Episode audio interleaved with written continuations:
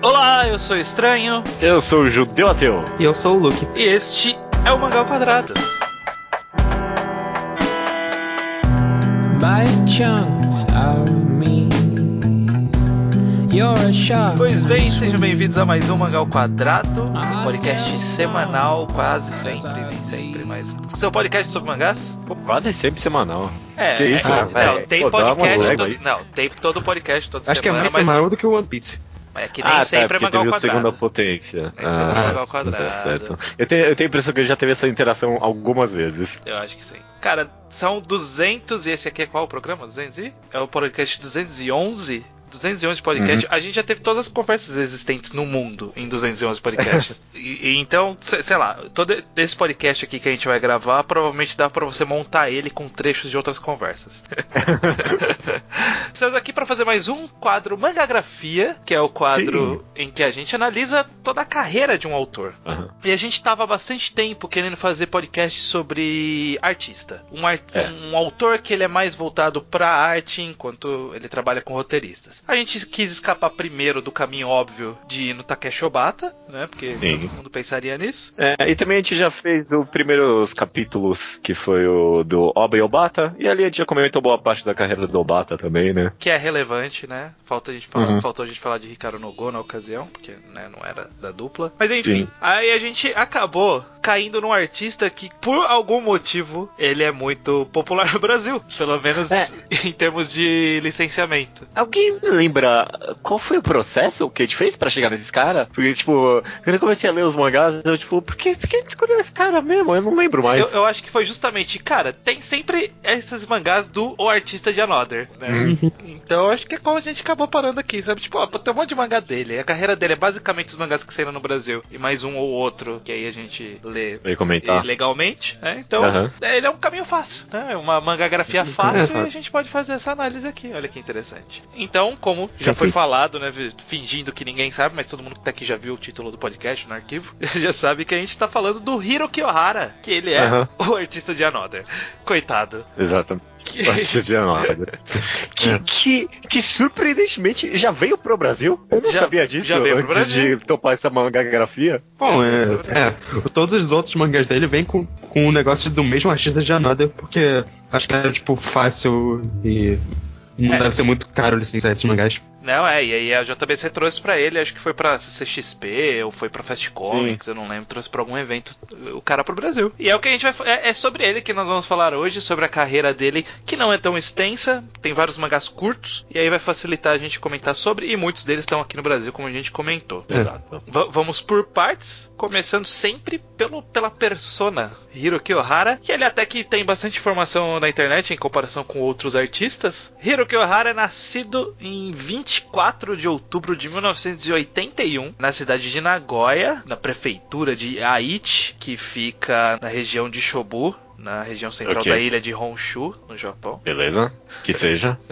Com o tipo sanguíneo O. Isso é uma informação muito Doador relevante. Doador universal. Só se for negativo, né? Do- Doador universal. Ah, é. positivo- O negativo aqui é do, do É aniversário. Tem razão, Desculpa. É, eu, eu achei interessante que eu dei uma pesquisada, não sei se vocês acharam alguma outra informação, mas dei uma pesquisada de leve Não. em coisas que esse cara fez além dos mangás. Né? Ah. Normalmente a gente acaba encontrando informação que o cara, sei lá, fez alguma faculdade, estudou alguma coisa, isso eu não achei. Mas eu é, achei. isso eu não achei também. Mas eu achei que ele é um cara que ele é ativo não só no mundo dos mangás, né? Ele, é, ele foi fanfiqueiro. Você procurar aí no Manga Update, você encontra que ele, sei lá, fez fanfic de, de Furikuri, fez fanfic de Persona. Fan- Fanfic não, né? Esse aí eu acho que ele foi pago pra fazer um de Persona, pra uma antologia. Sim, sim. Do Gishi erótico tem um, pelo menos dele, de Furikuri. É, então. É, Dojishi é fanfic, né? Sim, sim. É, sim.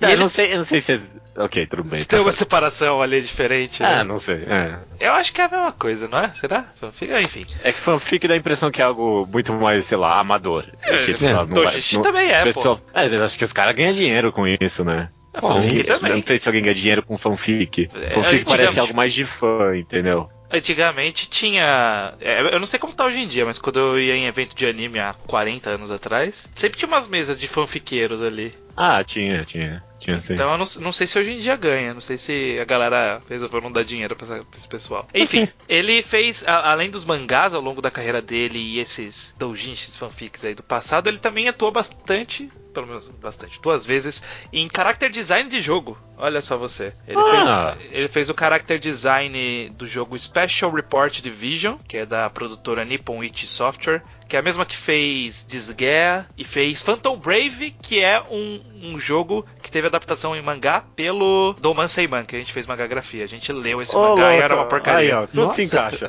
Tudo se encaixa. Puta que pariu. Essa eu não sabia, eu não esperava por essa.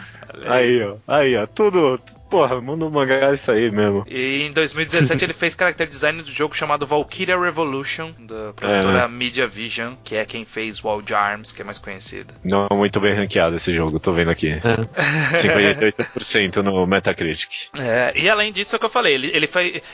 Parece que esse cara, aí a gente já começa a discutir a carreira dele, mas ele é a definição que a gente sempre, sempre a gente falava dos artistas que em algum momento eles se vendiam e viravam artista de aluguel. Esse cara é o artista de aluguel. esse cara, ele é a definição. O Hiro Kiohara, ele é a definição de artista de aluguel, porque ele fez character design de jogo. A maioria desses mangás que a gente vai comentar, ele fez adaptação Baseado em novel. baseado em novel. Ele já, Aham. inclusive, desenhou capas e ilustrações para novels, para livros japoneses, como por exemplo A Garota que Saltou no Tempo, que é um livro bem popular, porque teve aquele filme do. Como que é o nome daquele cara? Eu não lembro o nome do cara, mas é, tem uma animação, Ah, né? The Girl é. Who Left. Book Time lá. É, Ele fez desenho, fez arte para esse livro, ele fez arte para alguns livros que posteriormente ele fez mangá em cima, né? Então, Tantei no Tantei ele fez arte. Ele, fa ele, ele desenha pra antologia, sempre que tem aquelas antologias de, ah, vamos fazer uma homenagem à Persona. Aí vai lá e desenha pra antologia. Ah, Tiger Nebunny, aí vai lá e desenha uma antologia. 40 artistas, whatever, que são pagos pra desenhar 5 páginas e aí ele tá lá no meio. Exato. E, Impressionantemente, ele não, ele não fez nem aquele robot, nem aquele não sei o que da Adidas. Que são É. aquelas duas antologias que qualquer Ah, ator, pesquisa Adidas no mangá Page, Fever, alguma coisa. todo mangaka participou dos dois, menos o Hiroki Ohara. Mas é fascinante você comentou, né? Realmente todo podcast a gente fala, ah, aqui foi mais que esse cara se vendeu. Esse cara aqui se vendeu cedo, né? A Tipo, carreira dele é vendida. Esse É. cara, esse cara, o que, o que eu imagino, pela, pelas essas informações que a gente teve, o que, que dá pra imaginar da carreira dele é que ele era um cara que desenhava doujinshi e por algum motivo, sei lá, ele devia ter, alguém deve ter olhado esse cara e falado, "Ó, a arte dele é boa. E aí começou a dar dinheiro pra ele desenhar a adaptação e aí ele, é isso aí, é- ele fez a É, vida com disso. fez a vida disso. Eu imagino que seja bem por essa linha mesmo, que eu, sei lá, o, o primeiro mangá que a gente tem aqui dele é de 2005. Ele nasceu em 81, então fazendo a conta, o, mangá, o primeiro mangá dele que tem aqui no Mangá Updates, pelo menos, é de 24 anos. Daí, tipo, nem fudendo que esse foi a primeira coisa que ele fez, com 24 anos e já com essa arte. Até pode ser, eu não sei, pode ser que eu esteja meio... Ele esperou pra desenhar, pode ser. Mas eu imagino que realmente tem muito fanfic anterior a isso, que isso não, realmente não tá nem disponibilizado na internet, é só coisa que ele vendeu por aí. Alguém achou ele e tipo, ah, por que não quer fazer isso aqui não? Aí, ah, bora aí. E, e agora, não quer fazer isso? T- tamo aí, né, dinheiro. Ah, e agora? Faz esse, faz esse aqui, vai, faz, vai. Oh, tá. é, é, é meio fascinante até pra mim, tipo, é- esse cara ter esse trabalho de aluguel, porque a arte dele ele não, não é necessariamente tão genérica, por assim dizer, né? É, eu, eu até queria puxar esse assunto. Vamos conversar um pouco. A gente costuma sempre conversar um pouco de, da arte, do autor no- em questão. E esse cara começou a arte, é um ponto interessante pra gente conversar. Que que você, que que- como vocês identificam a arte dele, as características principais? Eu não sei, porque, tipo, ela não é uma arte genérica, mas se olha assim, rápido, tipo, sem pensar muito, ela, ela não parece muito diferente também. Ela tem características bem, tipo, que você olha e pensa, ah, isso é um arte de mangá clássica bonito. Mas uma coisa que eu acho que ela faz muito é, tipo, uso de contraste, eh, que é essas cenas mais, tipo, sombrias, não sombrias necessariamente, mas, tipo, mais carregadas, que acho que funciona muito bem pra criar uma atmosfera mais única pros mangás deles, dele. É. É, ele, ele sem dúvida. Ele tem um uso de sombra muito específico, eu não sei nem como descrever. Tipo, sei lá, ele Sim. põe muita sombra na franja de todo mundo, por exemplo. E aí, tipo, tem, tem esse ar meio carregado mesmo e, e, e meio de terror, horror mesmo, apesar que nem todas as histórias dele necessariamente sejam sobre isso, né? Até umas que mais, são mais dramáticas ou alguma coisa assim, Né? Tem tipo um feeling meio tipo, ai, alguma coisa muito terrível vai acontecer a qualquer momento, sabe? Você passa um meio feeling de- dramático bem, mesmo quando não é muito Uhum. de terror em si. O que eu sinto bastante é que ele usa muito o preto. É muito proeminente o preto na arte dele. Então, tipo, os contornos eles são fortes quando tem, quando tem, quando o cabelo é preto, ele é preto, ele é uma mancha preta ali. Ele é super escuro. Quando, quando a página tem trechos escuros, é muito escuro. Sabe? Ele gosta bastante do tom escuro, parece. Quando eu olho o mangá dele, mesmo tipo, tendo a mesma impressão de outros mangás no Brasil, parece que ele é muito mais. Tipo, a tinta é muito mais forte que os outros, sabe? Então, Sim. tipo, é, tem alguma coisa ali específica que torna, que torna a arte dele com uma cara meio escura. E aí, por isso que talvez esse ar de terror, horror, né? É bem sombrio, é bem, bem dark mesmo. Mesmo quando a história é leve, tudo é muito escuro. E, e eu acho interessante que ele meio que. A gente vai comentar isso, é claro, mas ele meio que encontrou uma arte dele e meio que fixou ela. O que é tão interessante pra mim, porque ele é um artista de aluguel. E, sei lá, quando eu penso em artista de aluguel, tipo, eu não, sei lá, não consigo pensar em nome, mas sei lá, cara que faz eh, mangá de Digimon, por exemplo. Se você for ver na, na mangagrafia dele lá no Manga Updates, tem mil outras coisas de aluguel. É sempre, tipo, o cara sempre dá uma modificada bem forte de um mangá pro outro a arte, sabe? É, é meio complacente, né? Os outros artistas eles são Uhum. bem complacentes com a obra que eles estão adaptando, né? Então, tipo, o cara muda o estilo dele pra encaixar no que ele tá tentando fazer. Enquanto O Hiro Hiro- não. É. Eu acho isso, em muitos aspectos, talvez seja a falta de habilidade, mas eu acho meio brilhante e talvez, parando pra pensar, o verdadeiro papel de um artista, porque, tipo, eu penso que um artista na criação de um mangá, quando ele é só um artista, é o mesmo papel de um ator numa peça, ou sei lá, no cinema, alguma coisa assim. É um cara que tem uma voz própria, e, tipo, tem vários tipos. Tem, tem artista que consegue fazer vários tipos de papel, super eclético, alguma coisa assim. Mas tem os artistas que, tipo, meio que tem uma voz própria e eles são, tipo, rola o typecasting, né? Tipo, ah, eu quero esse artista para fazer isso aqui. E o, o, o Hiroki Ohara, pra mim, ele é- exerce meio que essa função. É um cara que tem uma arte específica e as pessoas buscam essa arte específica para fazer as coisas que. para fazer Sim, o sim. roteiro delas. É, todo mangá dele, mesmo os que não são de terror nem nada, são bem dramáticos. E o que não é usa o lado de terror como parte da comédia dele, então É. tá, tá lá, É. faz sentido. Ele acabou sendo meio esse o que o Judeu chamou aí do o typecasting. Ele acaba sendo um pouco, eu não sei se ele é chamado por isso, mas ele acaba sempre dando esse twist pra história de tipo parece ser mais sombria mesmo. Até tipo quando a história nem é tão sombria como sei lá é o caso que a gente vai falar aí do Holiday, né? O Seashore Holiday. Ele Aham. não é uma história nem um pouco sombria, só que tipo do jeito que ela é narrada, do jeito que ela é desenhada, parece que ela é super sombria, sabe? Quando você olha Como- pra ela, você fala assim, nossa, essa história deve ser super dark. Não, não, é uma menina no quarto, sabe? Mas é, a, a narrativa dessa história é mais dramática do que a própria trama dela pediria, talvez, mas tipo, faz parte. é, Criou uma, um, atmosfera única. Um detalhe que eu, eu queria só comentar de relance, porque eu, eu não sei muito bem explicar, então talvez vocês ajudem, mas é que eu gosto muito das composições de página dele também. Eu acho que é bem não genérico às vezes, mas eu não sei discernir por que exatamente. Eu. Hum, é bom. Eu gosto da. O resto eu não prestei muita atenção, talvez, mas eu gostei em Another, a composição de página deles. Agora, quando eu paro pra pensar, ele tem umas páginas duplas bem diferentes, talvez. ele tem uma página dupla. Ele faz o que é muito difícil fazer, que é página dupla com mais de um quadro e funciona. Sabe? Tipo, fica bem elegante. Principalmente ele usa uns. Quando é página dupla com mais de um quadro, ele põe, tipo, os quadros verticais bem finos, sabe?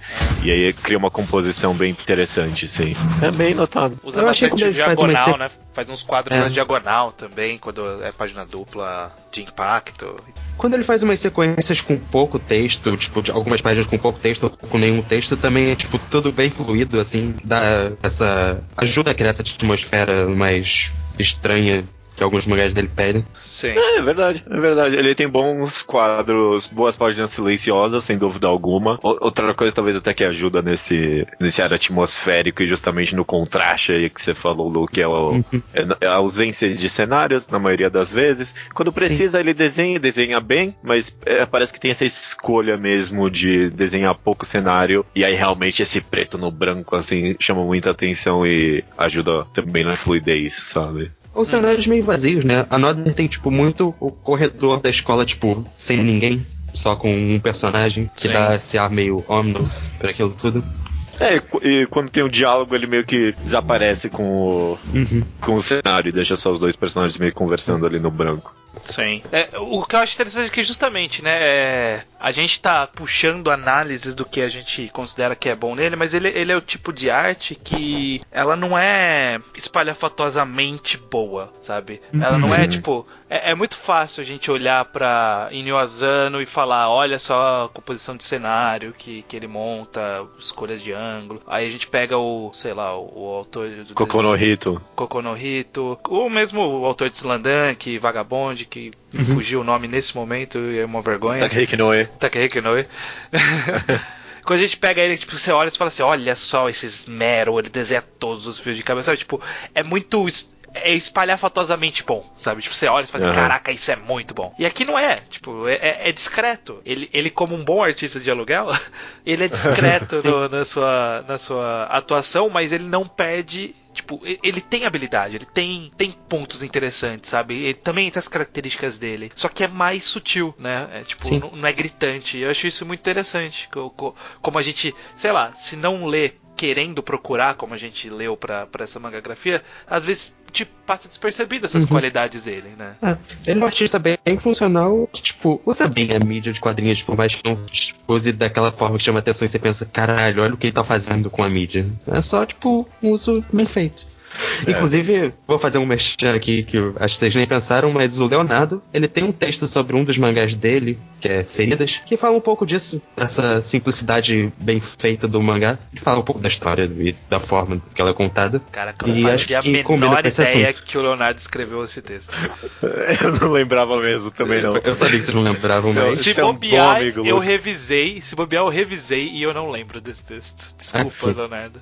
Você é um bom amigo, Lu, que o o Leonardo vai ficar muito feliz Eu agora. espero que ele escute esse podcast. Eu acho que ele não vai, não. Não vai. É. não. Legal. Vamos começar a carreira dele, porque é, é bem interessante. Porque a gente comentou que ele tem, faz bastante parceria, no caso, ada- adapta bastante novel. Mas existem duas instâncias em que ele atuou como roteirista da própria história. E a primeira Sim. é da- dessa primeira história que a gente tem na ordem cronológica dele, que é o mangá Coin Laundry no Ona, basicamente a mulher da lavanderia, que foi lançado em 2005, compilado em um volume. Ele foi publicado na, na revista Beans Ace, que eu imagino que foi cancelada em algum momento e depois foi transferida para a revista Shonen Ace da Kadokawa Shoten. Ok. A Monthly Ok. Ace, ela é uma revista whatever, que é, é whatever, mas tipo, tem algumas coisas interessantes, como por exemplo, saiu a adaptação de Evangelion, saiu lá, é, a adaptação de Eureka Seven saiu lá, Bem-vindo a NHK saiu lá. Ah, tem várias adaptações então nessa revista. Sim, sim, tem ah, a tá, mas esse adaptação de... não é nem adaptação, né? Esse não é.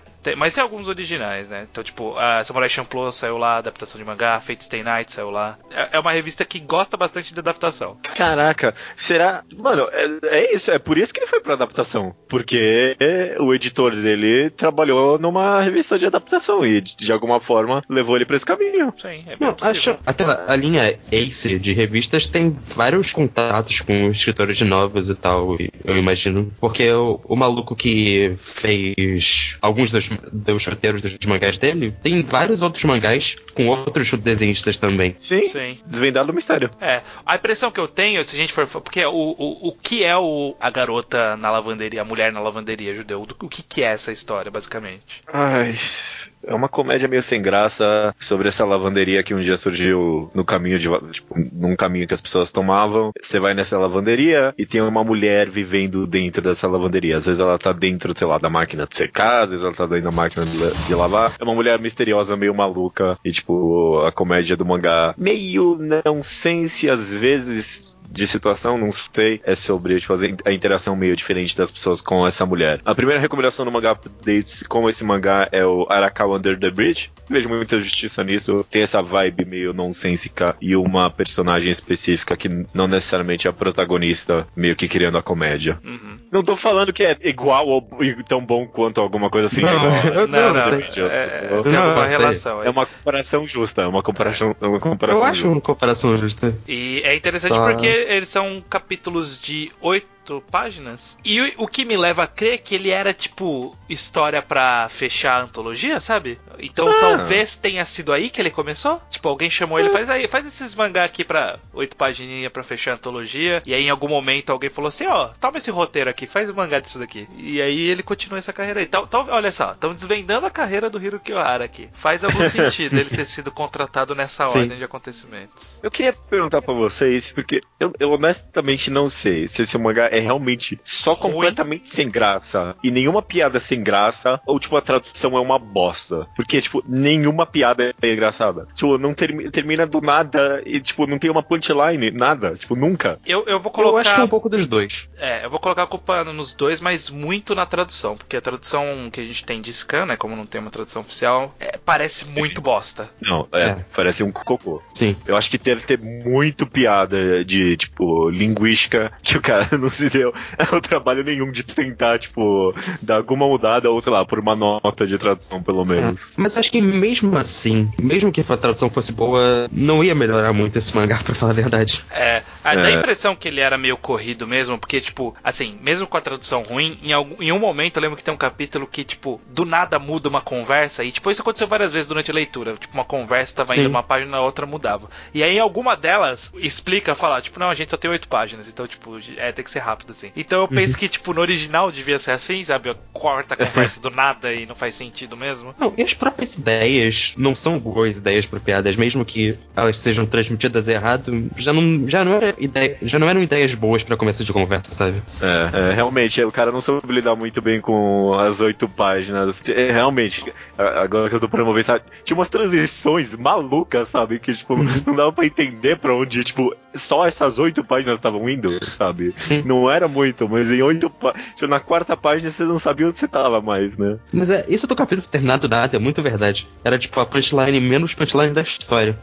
o que era no máximo uma piadinha assim, tipo, de um quadro, era a piada que ele usava pra terminar um capítulo. Porra. A única vez que mais ou menos funcionou pra mim foi no último capítulo. O último capítulo é essa sensação meio que de último capítulo de um mangá episódico de comédia mesmo. Ah, a menina Sim. desapareceu, pra onde será que ela foi? Vai ser revelado o mistério trágico por trás dela. Só que são, só são oito páginas, então ele desenvolve esse mistério, aí nas últimas duas, ah não, eu tô aqui, acabou. É, não, eu, eu acho que é uma boa piada com isso, só que, tipo, no final também não terminou o mangá de maneira. de nenhuma maneira interessante, né? não. Então, sabe? O mangá terminou seria- com hemorroidas. Esse foi, essa foi a última punchline do mangá. Essa piada Judeu, seria muito boa se, tipo, não fosse o final do mangá de fato, sabe? Seria um final falso que na verdade não era isso. É. Mas é, é um mangá, sei lá, bem medíocre, né? Bem da verdade. Mas a gente in- eh, consegue ver que, pelo menos em termos de arte, ele tava mostrando que, pô, tá começando uma carreira já com arte nesse estilo, sabe? Tipo, o, o segundo capítulo já tem uma cena que é meio de terror, da mulher saindo da máquina pra assustar o cara, né? Tudo parte da punchline. Mas, tipo, porra, é uma boa cena, sabe? É É. super bem desenhada essa cena. Você pensa, pô, o cara tem talento aí, algum talento ele tem. É, eu acabei nem comentando sobre isso, mas esse é um dos. É porque não é, acaba não sendo, é só nos dois primeiros capítulos que ele tenta fazer, tipo, um negócio meio. O Diário de Gatos de Junjito, que é, tipo, uma arte super terror misturada com comédia, né? Sim. É, nos dois primeiros É. capítulos tem isso, a, a menina, tipo, saindo da máquina de lavar como se fosse o chamado, né? Meio que ele repete isso nos dois primeiros capítulos, na verdade. E a, mas aí depois não tem mais isso. Não, não, tem, tipo, depois muito vira- esporadicamente, mas não é mais a parada principal. Não, depois ele, ele desenha um cachorro horrível lá, sabe? Tipo, essa é a piada. dele. Sim, é. Essa é a piada. A Cachorro piada é é que o cachorro era estranho. Tá, ó, é, Ah, e tem uma referência dele aqui, é claro, ao autor lá de The Different Classroom, lá, o cara das caras. Ah, Qual que é o nome o- dele? O Kazuo mesmo? Kazuo. É, o Kazuo mesmo. Tem uma hora que uma menina faz uma cara ali do Kazuo mesmo, então tem essa influência, obviamente, né? Acho que qualquer mangaka que desenha o Qualquer terror mangaka horror. minimamente de terror pensou nesse cara alguma vez na vida. É, faz isso em algum momento. E aí, o Hiroki Ohara fez, lançou esse mangá e em 2006, algum editor pra ele chegou e falou assim, viu, tem essa, esse livro aqui, do, esse conto do Otsuishi, e você podia adaptar em mangá, né? E aí em 2016 2006, ele desenha o mangá Shisou Holiday, que também foi publicado na mesma revista que a gente comentou aqui. E eu É, acho que Otsuishi é, abre um parênteses pro Otsuishi.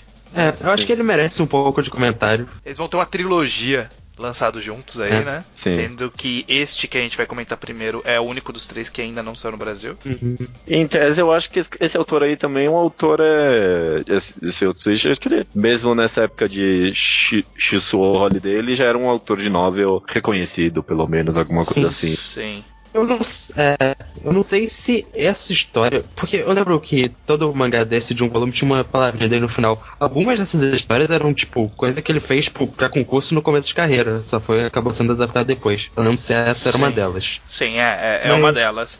É, é uma das obras. Esse Otsuichi, ele é um autor de livros, né? Ele é um escritor, Sim. então tipo, ele escreve muitos livros. E aí ele, ele normalmente faz uma pegada meio de mistério, ou uma pegada meio de horror, meio de suspense. É tipo é a pegada dele. É... Com algum elemento sobrenatural, tipo, referência sobrenatural pra uma Sim. história, tipo, normalmente esse normal. É, em mangás, eu lembro de já ter lido o Goth dele, né? Que é, Sim. É. é um mangá que, que é. Tinha, uma- tinha uma avaliação boa, mas faz tanto tempo que eu, le, que eu li que eu não lembro. Tipo, eu lembro que eu gostei na época, mas eu não lembro se é bom ou não, sabe?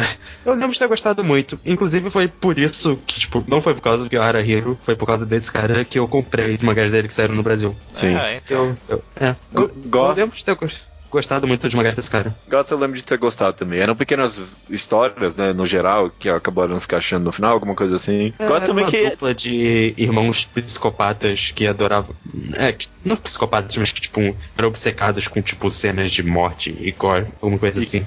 E que também é desenhado por um artista de aluguel. Sim, Sim, sim, totalmente. pois é. Esse, um outro que fez, sei lá, Welcome to the NK e mais algumas outras coisas também da versão de Light Novel. Fez um mangá de Assassin's Creed 4. Ah, é. esse, esse, tipo, foi para outro nível. é, não. Nem fingiu. Acho que o Kiyohara tem, tipo, Ganhou um crédito respeito artístico a ele mesmo, sabe? É. Eu, ah, não, vou fazer esse escritor aqui de renome. E Luke, do que que é este mangá, que ele, esse primeiro mangá da parceria, entre aspas, Otsuishi e Hiroki Ohara, que chama Shisou Holiday, sobre o que que é? Esse mangá é sobre uma garota que a mãe dela se casou com uma outra pessoa, depois. Não lembro o que aconteceu com o pai dela. Morreu mesmo ou só se separaram? Nem lembro, acho que separou. É, bom, Separou. enfim. Aí ela se casou com outra, de uma família rica e tal. Só que a mãe morreu. Aí ela se sentia totalmente deslocada daquela família que ela entrou, porque não tinha mais relação de sangue com ninguém e tudo mais. E aí quando o pai, o pai adotivo dela se casa com uma outra pessoa, ela cria uma rixa com essa nova mãe dela e tudo mais. Até que ela decide fingir um sequestro pra, tipo, dar susto na família dela e principalmente nessa mãe adotiva, querendo colocar a culpa nela. E aí isso acaba se desenvolvendo, e acaba sendo mais, tipo, dando mais merda do que ela planejava e essas coisas. Sim. É, acontece isso e aí o mangá enrola por. No Nossa, primeiro como, capítulo como isso, aí o mangá enrola até o último capítulo pra revelar o plot twist. É. Só que eu vou te dizer, eu vou dizer uma coisa. Eu acabei lendo esse mangá e eu comecei pelo sem querer pelo quarto capítulo, porque o meu aplicativo de ler mangá falhou. Você não perdeu começou a- nada. Não, então, eu acho que melhorou a minha experiência do mangá, porque tipo, eu fui lendo os outros capítulos, eu percebendo os detalhezinhos do Twitch, e eu achei, porra, o cara, pô, mó da hora, como eu já tava se encaixando aqui desde o começo. É.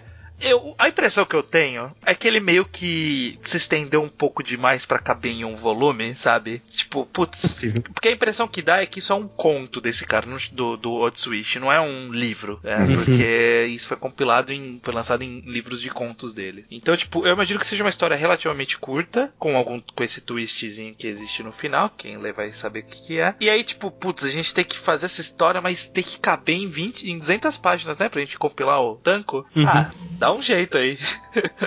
e aí, tipo, é isso, cara. É bem, é bem enrolado em algum momento ali no meio, né? Sim, sim. É. Eu tenho uma afirmação. Porque a gente vai, que eu quero falar mais da arte, né? Do que, sei lá, da história em si. Eu, talvez é uma afirmação meio polêmica, mas eu achei que a arte do Kyohara não era, não era a ideal para esse, pra esse conto, não? Pra essa história. Então, é, é- é o que a gente falou. Ele, ele tem esse ar meio de arte de suspense, por assim dizer. E talvez ele tenha dado uma impressão errada do mangá. Porque em todo momento eu fiquei esperando um twist, sei lá, condizente com a arte e não aconteceu, sabe? É, é. Eu tava esperando, sei lá, uma morte, uma coisa mais trágica, alguma coisa e não apareceu. Teve isso. Não, Não, era- não não. é disso a história, é de outra coisa a história. Eu imagino, eu imagino essa história com uma arte muito mais é, é, cômica, mas não gag, sabe? É, tipo, pode ser até com menininha moe, esse tipo de coisa, sabe? E eu acho que uma arte um pouco mais leve traria meio que essa, essa, despre, essa despretensão que o mangá pedia para que quando tivesse plot twist, de fato viesse a carga dramática, sabe? Sim. Mas como ele era suspense, e, tipo, esse negócio pesado o tempo todo, quando chegou a hora do plot twist, eu fiquei meio, é, ok, tá bom, vai. Até porque, tipo, o lado temático desse mangá é muito sobre relações familiares, essas coisas, e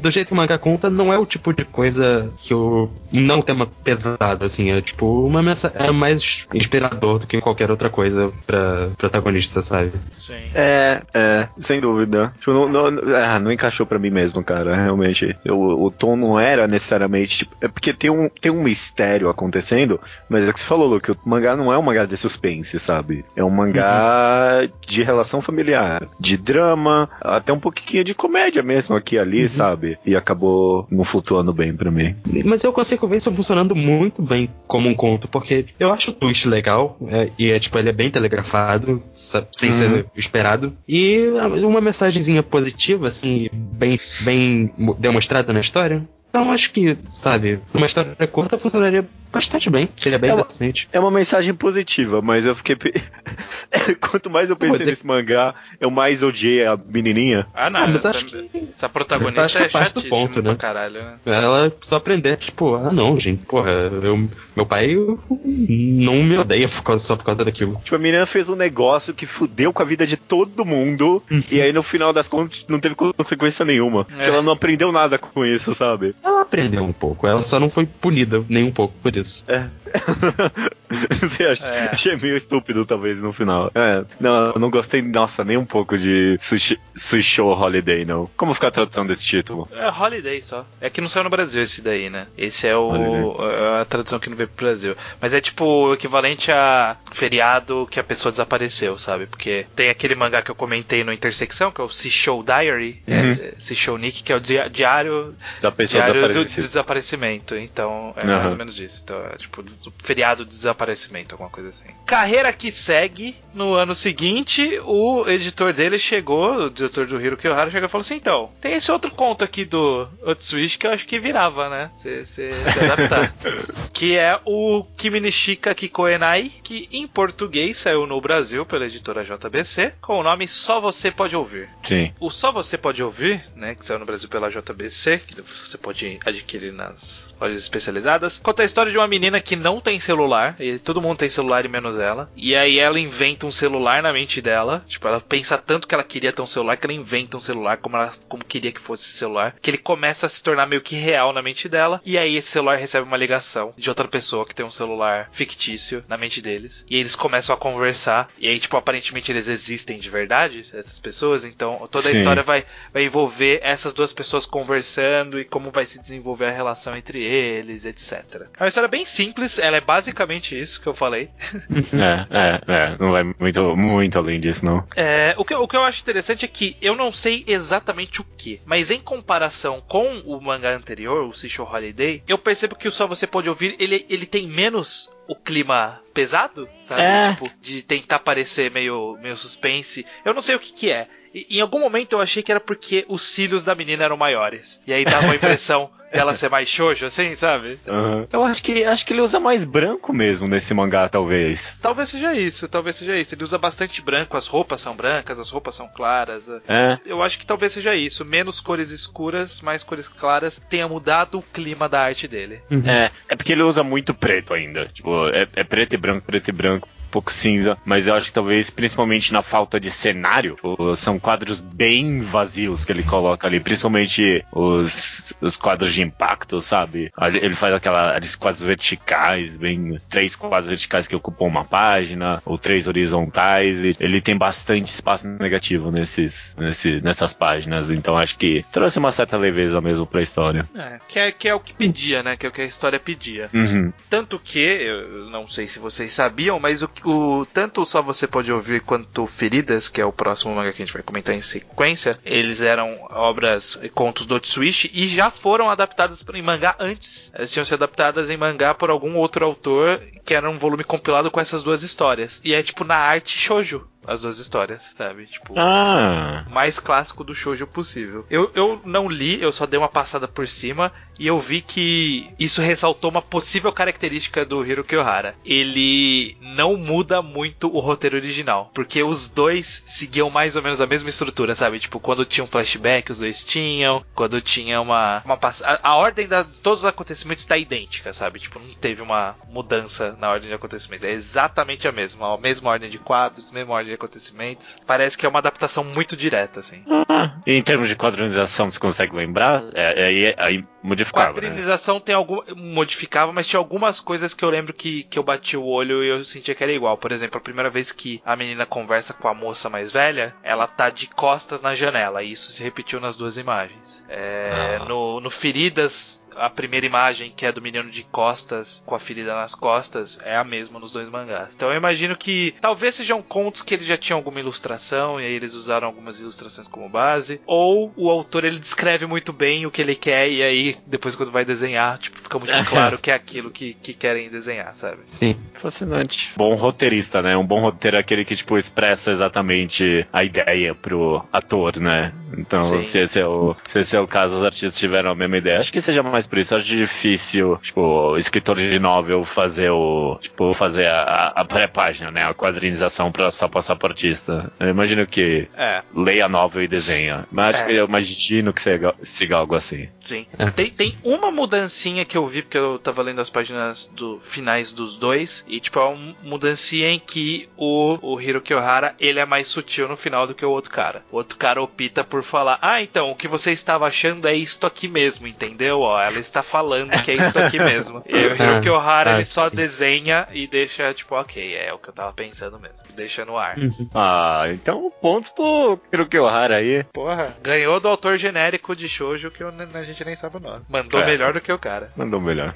O que, que eu vou falar? O que, que eu vou falar? Mas eu, eu, É. eu gosto do mangá de, de Só Eu Você Pode. Ouvir. Uma boa história, sim. É uma boa história, bem simples e direta. Eu gosto do, do desenvolvimento, dos acontecimentos. Eu acho uma bo- um bom mangá. É um conceito bom, assim, tipo, um conceito bom pra história. Por uma história rápida, assim, sabe? Não, e é, e é bem que- desenvolvido, pensando até em roteiro, Sim. né? Porque, tipo, ele cria micro-regras e que, tipo, isso influencia a narrativa. Sim, E sim. É interessante isso. É um conceito que ele cria personagens com um drama que é condizente com esse conceito, sabe? Tipo, é um. É tudo bem conectado tematicamente. Aham. É, esse, o próximo mangá, é um tipo de história que eu acho que acontece pouco nessa mídia, sabe? Porque não é, tipo, uma coisa muito grande, ou também não é muito curto que nem one shot. É só algo desenvolvido rapidinho, uma ideia explorada um, até, sabe, um limite, porque não é uma ideia muito ampla. E é só isso, sabe? É uma boa história que a gente não tem tanto assim, sem muita pretensiosidade. É, e, e bem mais local, né, por assim dizer. Uhum. Mangá, por ser ou muito curto ou muito comprido, acaba sendo ah, só uma ideia aqui bem específica, mas que eu vou tentar expandir bastante, ou tipo, o mundo inteiro e guerras, sabe? É. Então, É, os mangás curtos que a gente acaba vendo e que a gente acaba tendo mais acesso são aquelas coisas bem mais, tipo, underground ou experimentais, ou tipo, mó, mais, tipo, olha só que ideia incrível aqui, eu tô fazendo um mangá, tipo, sei lá, É. mangá do Azando com Giga holográfica, aquela coisa. Essa é uma história simples, assim, sabe? E Ou é um mangá de um volume de antologia, né? Tipo, É. várias histórias curtinhas. É difícil ser, tipo, é um volume. O mangá é um volume, sabe? Tipo, não é meio volume e com um outro conto. Não é um volume, mas no finalzinho tem um capítulo de outra coisa. Não, tipo, é um volume. Esse mangá é um volume. sabe?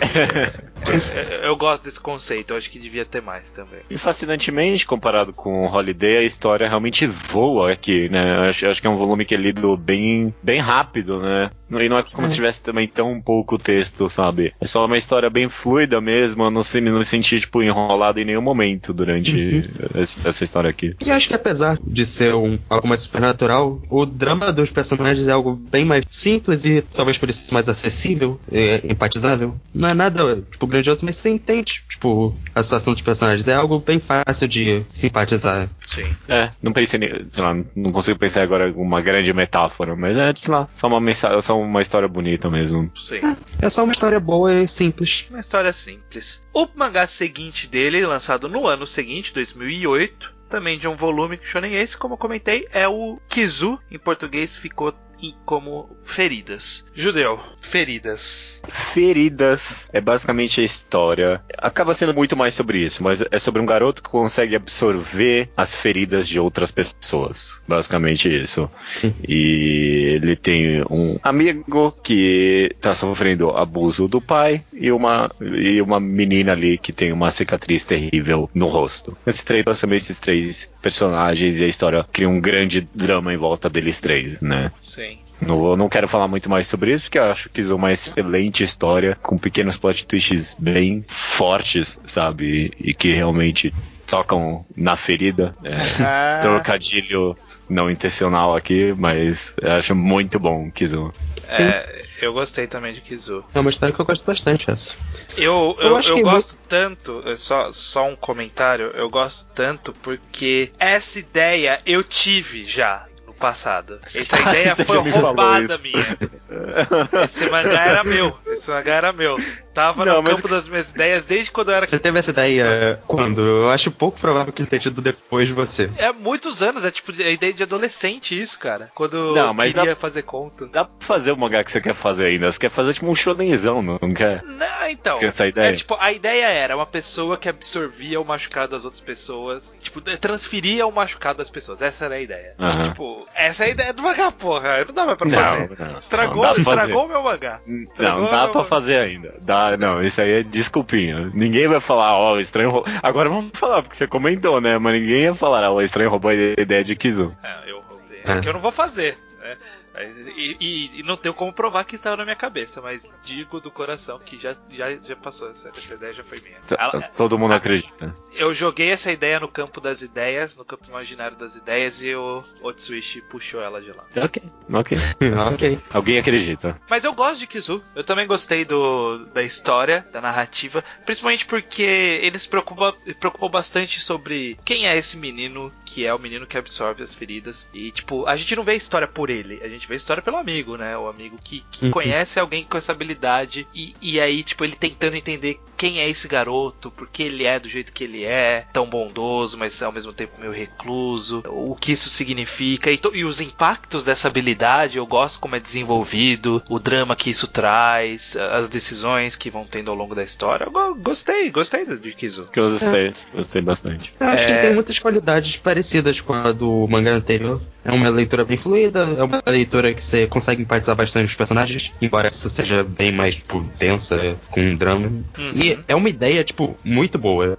Eu, eu acho realmente um conceito muito bom. Esse eu acho que talvez pudesse ser realmente bem mais explorado até, tipo, é uma ideia com mais potencial do que isso, mas ele usa bem pra história que ele quer contar, sabe? Faz bastante. Ele faz o que ele precisava fazer com essa ideia pro mangá dele. Eu só acho que é, É. uma ideia que, tipo, tem mais potencial até que isso. Porque é realmente É. da hora. É verdade, para não pensar. Daria pra fazer uns três volumes, sabe? Uma história em três atos com essa ideia que é muito boa mesmo. Mas de, de fato, o cara fez o que ele queria fazer aí, foi, foi, foi feito ali o que precisava ser feito. De Eu acho novo, que- é esse, esse elemento sobrenatural que, tipo, combina com os personagens que ele criou, tem a ligação com o que os personagens estão passando, então acho que ele manteve essa conexão toda com a história. Sim. E, e em termos de arte, tá, tá, muito, tá muito legal aqui também, né? Porque eu, eu consigo sentir também a mesma coisa de feeling, né? Do, do, do anterior. Que esse aqui é meio que intermediário entre o super suspense que, que não cabia lá no Seashore Holiday com o, o tom que combinava mais leve Uhum. é, o anterior, que é o só você pode ouvir. Aqui no Feridas ele, ele tipo equilibra os dois lados. Tem um momento mais ternura, tem um momento mais dramático e tipo, É. você percebe em que momento você tá, sabe, olhando pela pra imagem. E os momentos dramáticos, tipo, a arte dele e a composição dele funciona muito bem pra esses momentos. E Ele, tipo. ele- ele tem umas páginas muito boas. Ah, muito boas mesmo. Eu, eu acho que eu comentei que ele tem passa muito bem essa sensação de suspense, sabe? Tipo de principalmente de, tipo a, a qualquer momento alguma merda vai acontecer. Isso é perfeito pra Kizu porque de fato toda hora só acontece merda, sabe? A história só tipo fica cada vez mais trágica, isso fica com cada vez mais tipo pena, dó desses personagens, sabe? O que eles estão passando. Mais do que suspense, sabe? Tipo ele passa bem o drama mesmo, de que, tipo, realmente só acontece merda, sabe? De alguma forma ela se traduziu pra mim, tipo, essa sensação de, tipo, a qualquer momento pode ser algu- alguma coisa merda de suspense, pra alguma coisa, a qualquer momento pode acontecer alguma coisa merda de, tipo, drama e, tipo, tragédia, sabe? Sim. Gostei, bastante, gostei bastante. Dando exemplos de coisas que provavelmente são inputs do, do Hiroki Ohara. O finalzinho, eu imagino, tipo, aque, a- aquele quadro final que tem uma, né, uma fio de esperança de que, tipo, não era o que a gente pensava em alguma coisa. Isso parece que é dele, porque não, não tem na outra adaptação que eu vi. É, per- eu- personagem que aparece. Eu, eu, eu, eu Parece input falar. dele. Parece input dele. É, quando eu li até pensei, tipo, ah, será que a novel tinha isso? Eu, eu achei, até achei que talvez não precisava. É, E- outras, o- Input, outras... input desnecessário do É, Kyohara. não sei, eu acho que dá, não sei, dá um, dá um significado diferente pras coisas, sei lá.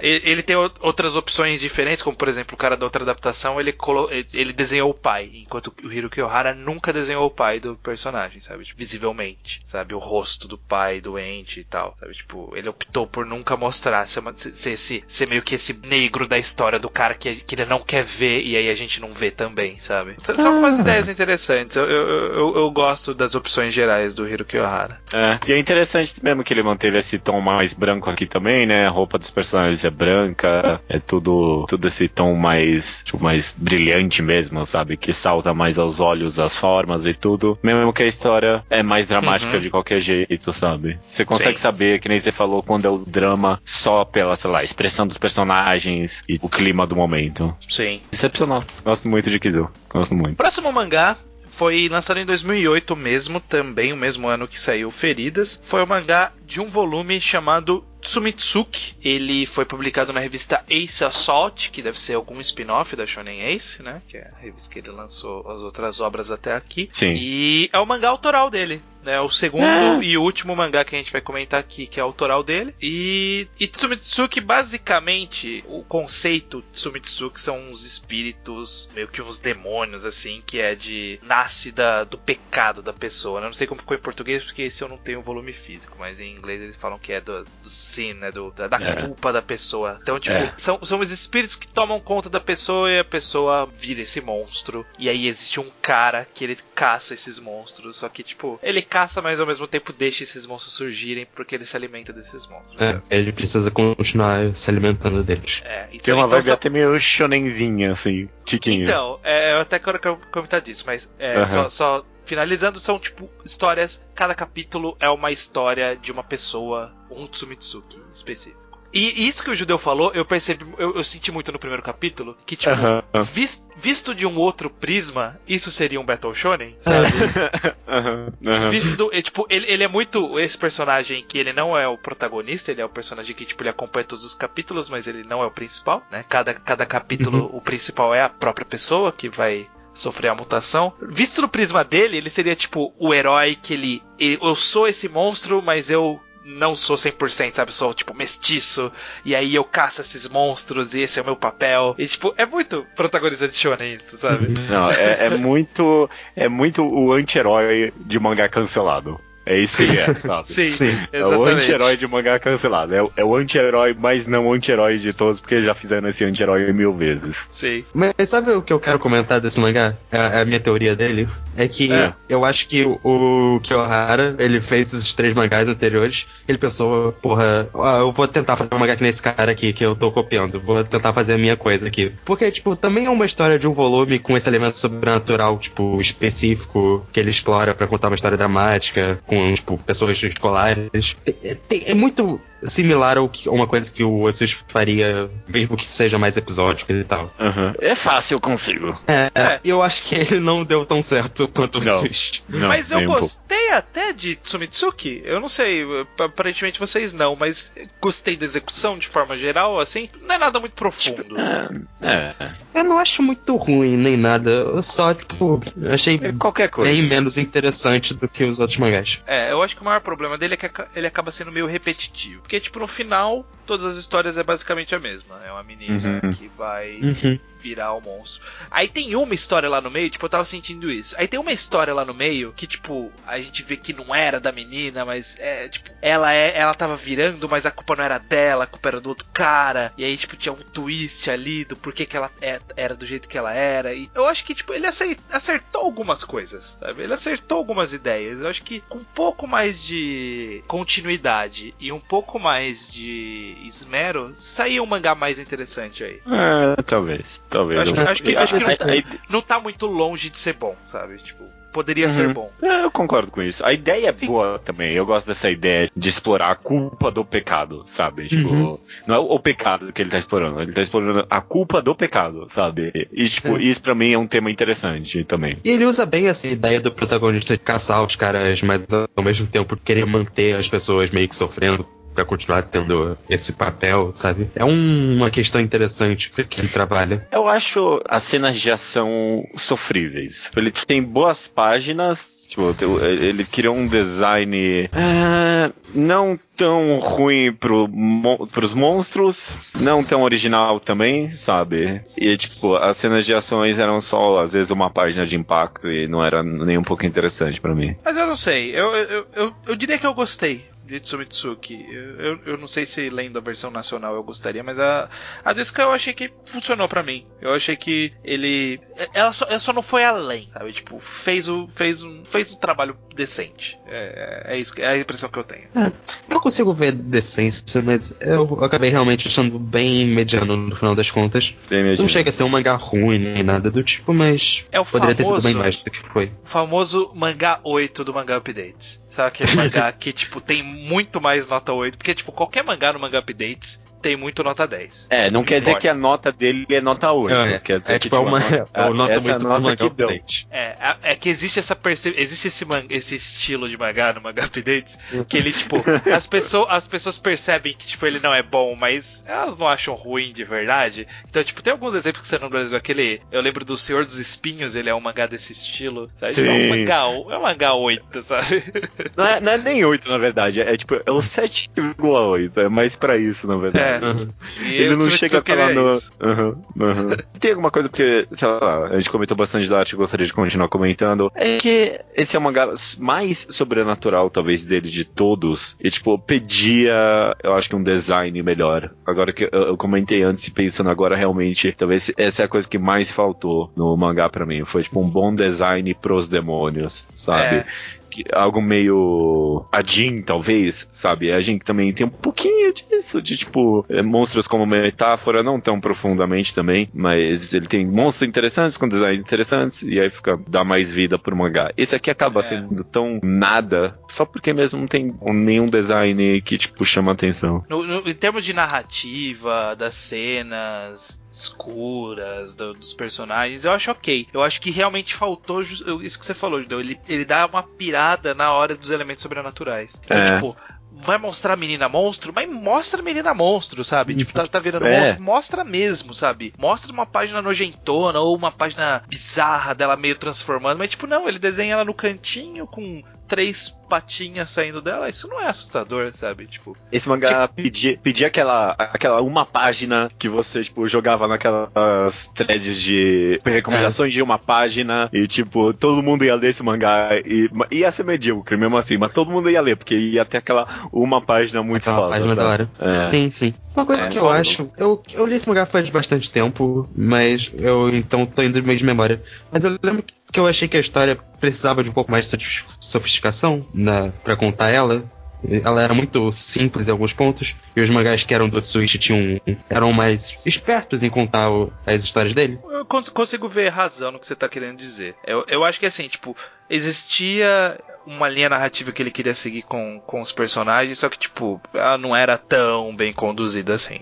É, eu Sim, acho, é. que, acho que é. Sim, consigo ver um pouco de razão nisso. Mas sei lá, é que a gente tá super analisando este roteiro aqui porque é, é dele, né? É, sim. Tipo, dá É, pra é. gente ter puxado do- de, dos outros mangás, mas, tipo, a gente comentou bem meio por cima. Esse aqui a gente dedicou mais tempo por causa disso. Beleza. Beleza. Depois de tu, eh, Tsumitsuki, como eu comentei, também já saiu no Brasil, né? Desses, que gente- desses últimos três que a gente comentou, que foi o Só Você Pode Ouvir Feridas e o Tsumitsuki, os três tem no Brasil pela JBC, bem como o primeiro desses mangás do Hiroki Hara, que saiu no Brasil, obviamente, por motivos que a gente vai explicar, é o mangá The Another. É um Uhum. mangá de 2010, começou a publicar em 2010. Foi compilado em quatro volumes. Foi publicado na revista Young Ace, né? Então ele partiu pro Seinen aqui, né? Saiu do Shonen Ace, foi pro Young, Young, Young Ace. É, Foi baseado num livro de Yukito Ayatsuji e também teve uma adaptação para anime em 2012. Então a adaptação de anime fez sucesso e foi o que provavelmente trouxe o mangá pro Brasil, né? Uhum. O anime, então, é antes- depois do mangá, né?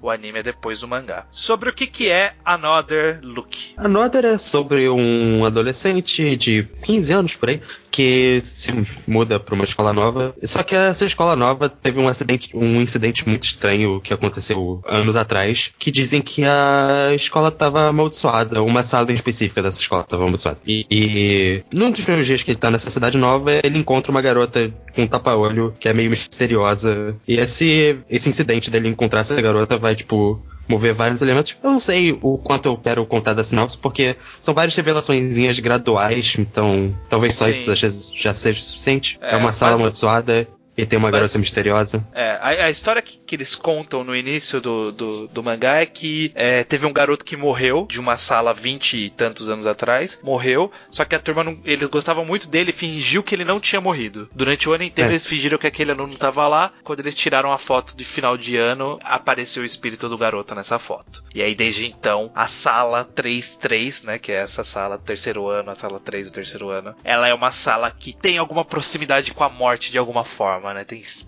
alguma relação com espíritos, com morte, tá, tá ali envolvida com Uhum. isso, ó. E aí toda a, A trama sala do mangá. amaldiçoada. É, toda a trama do mangá envolve que existe alguma maldição e a gente tem que entender que, que é essa maldição, como ela influencia o personagem e tudo mais. É. Não, então, antes de comentar da história a arte do, do Kiyohara, eu acho que, tipo, nasceu pra fazer, pra ser nesse mangá, sabe? Sim, Tipo, com certeza. Não, não é à toa que ele é conhecido como desenhista de Another, porque, de fato, ele é o desenhista de Another, sabe? Sim. Ele achou, tipo, todas essa- essas nuances que a gente foi dizendo ao longo da, das outras obras dele. Nessa daqui, como ela é uma obra quase 100% de suspense, ele, ele não precisou ficar fazendo essa transição que a gente comentou em Feridas, por exemplo.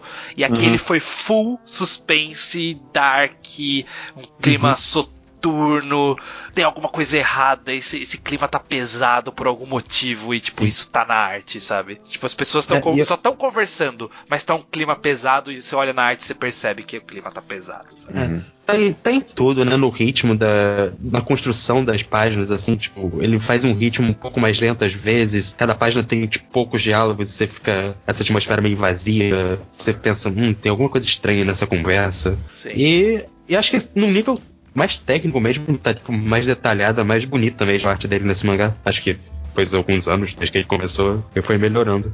É, eu adoro mesmo o design da menininha de tapa-olho ali, né? Tipo, Uhum. não sei se é um, é um clichê ou sei lá. Eu, É. foda-se, É. adoro o design dela, adoro. Achei que, ele dese... achei que ele desenhou bem os cabelos dela. Sim, sim. Eu acho bem interessante. E ao mesmo tempo que o protagonista ele é super comunzão, né?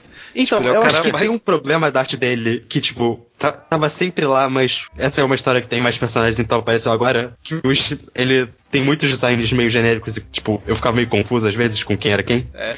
É. A, a impress- a impressão que dá é que ele não. Ele tenta não fingir que, sei lá, no Japão existe uma grande diversidade de, É, de sim.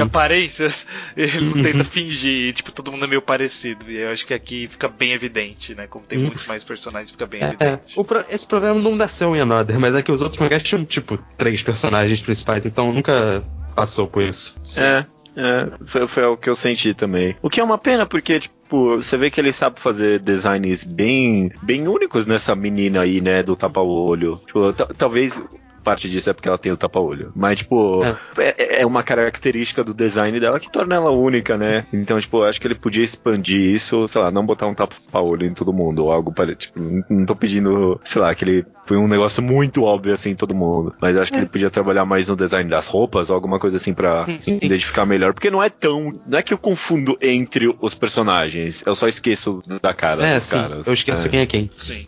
Tipo, na hora, na hora eu sei, mas tipo. Você só talvez não sabe o que ele fez até agora exatamente, né? É, exato.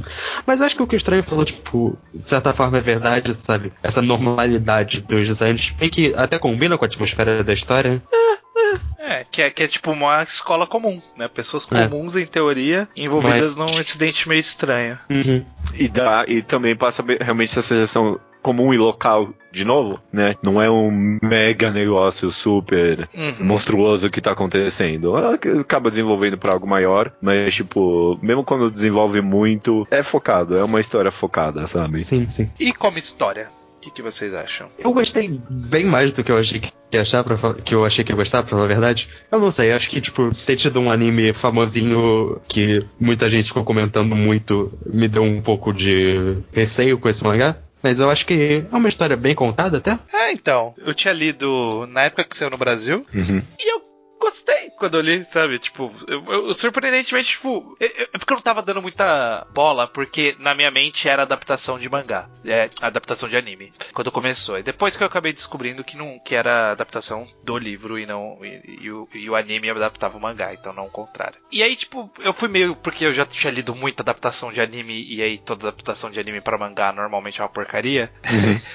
E aí eu fui nesse meio descrente, eu falei, não, pô, tem uma história aqui, tá, tá, tem um clima legal, tá acontecendo. E aí eu fui entrando nos twists e, e foi curtindo, fui curtindo a revelação. Sim. Na- digo que na releitura agora, pro, pra esse podcast, eu achei um pouco enrolado. É. Eu achei um pouco mais. Quando eu li da primeira vez, eu não senti isso, porque eu acho que, como eu não sabia de nada, tudo era meio surpreendente. É. Aqui eu achei, tipo, caraca, mano, os caras ainda não falou que, que. Dois volumes e não falou que diabos essa classe tá fazendo, sabe? Tipo, por É, que, que eles estão é. fazendo o que eles estão fazendo? Eu, eu não senti muito isso, talvez justamente porque eu não tinha lido antes, porque eu, eu entrei na atmosfera, sabe? E foi- eu acho que ele vai conduzindo as descobertas do protagonista de uma forma interessante, sabe? Eu sinto que tinha muito potencial de, do mangá fazer decisões idiotas e ele foi pra um caminho, sabe? Sem o protagonista parecer um imbecil naquele caminho. Sim.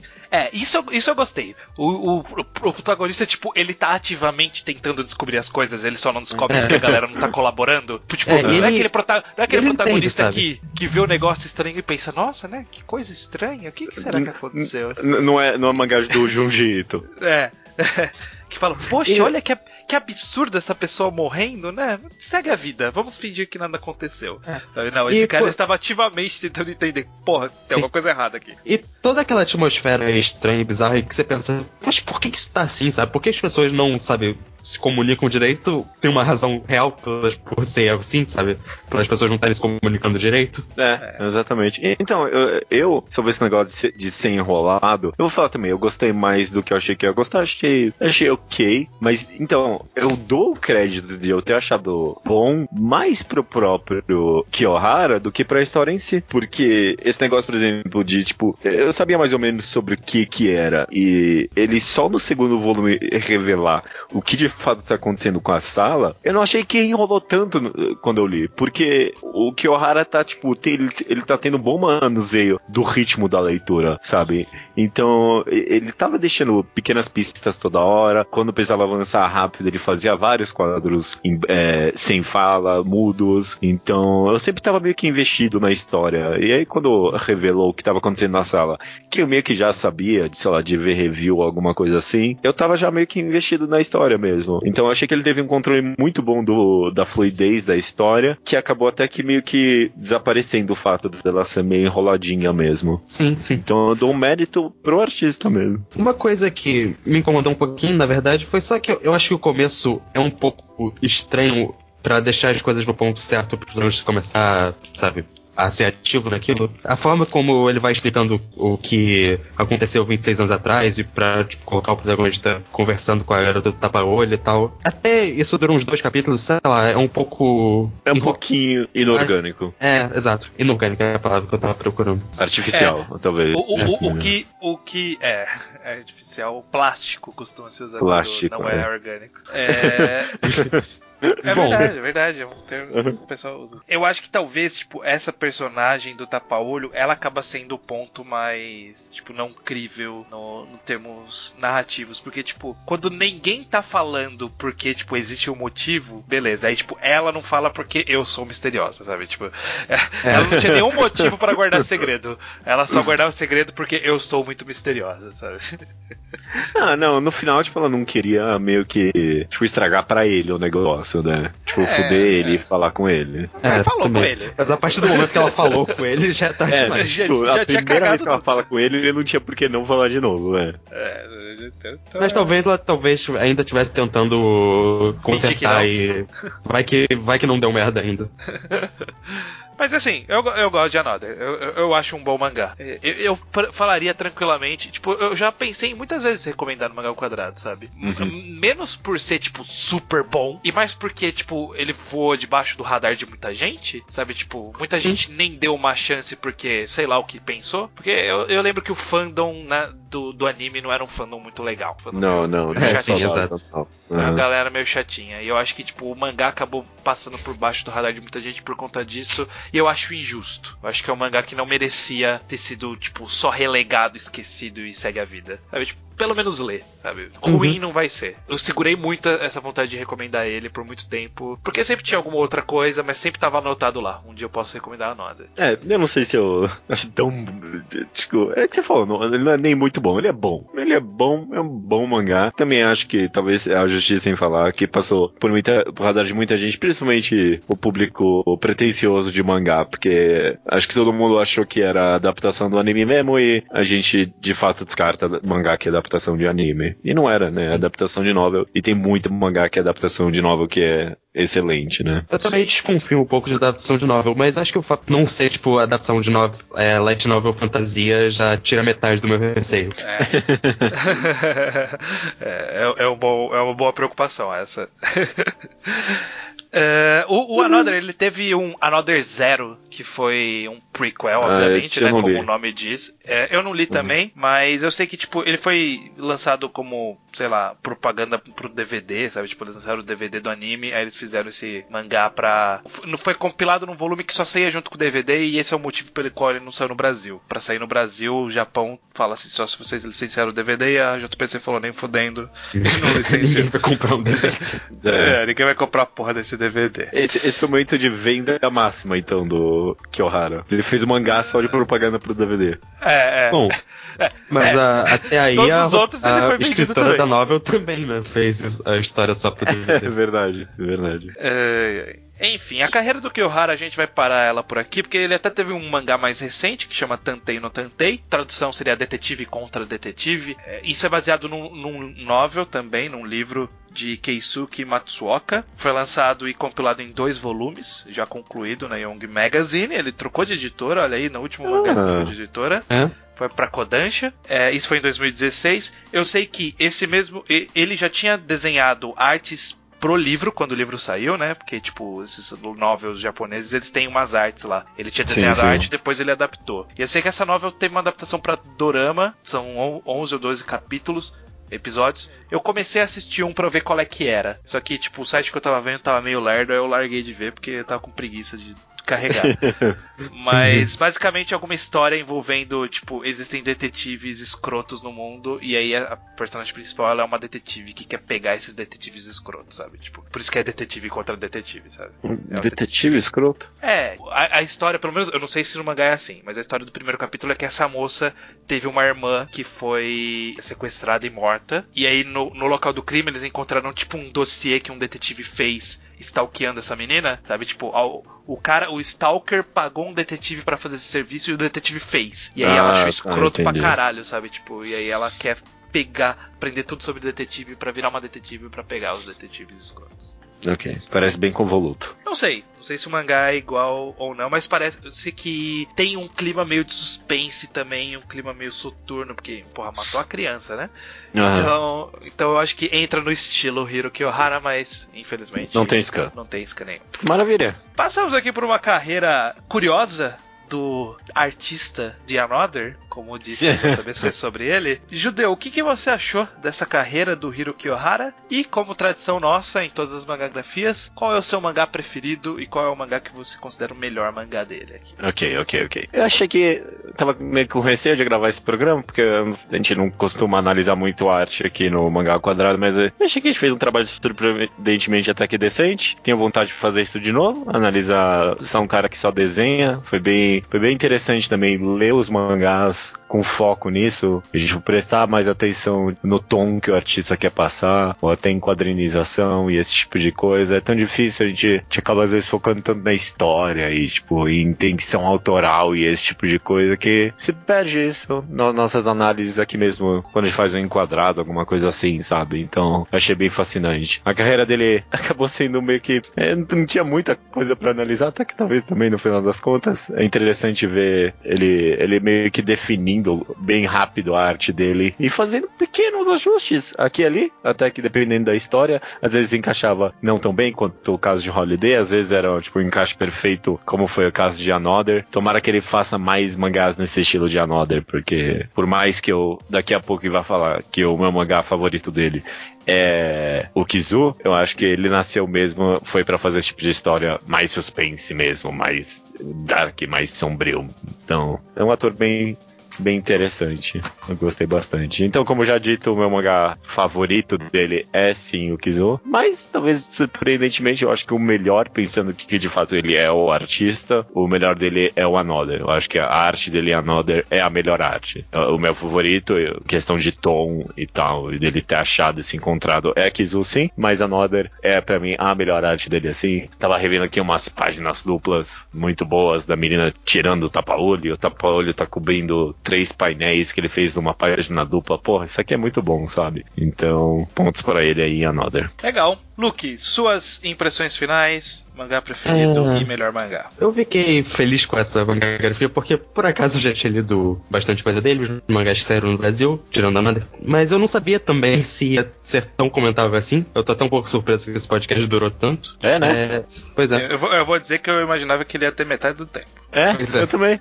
Eu também. Eu achei que a gente ia comentar os mangás muito mais brevemente do que aconteceu. Mas é, eu acho ele um desenhista interessante. Eu, eu sempre gostei, eu gostei dos mangás dele. Não os, que ele, não os que ele é roteirista, o que eu acho que ele tomou uma boa decisão de carreira, então, sabe? Uhum. Foi uma experiência interessante. Eu acho que o meu mangá favorito talvez seja o Feridas também. Que acho que é essa história de um volume é o que mais eu gosto. Eu comentei que eu queria ver mais coisas do tipo. Eu acho que dele tá combinando bem. E eu gosto bastante do Switch, pra falar a verdade. Essa era a razão pelo trilho dos mangás dele.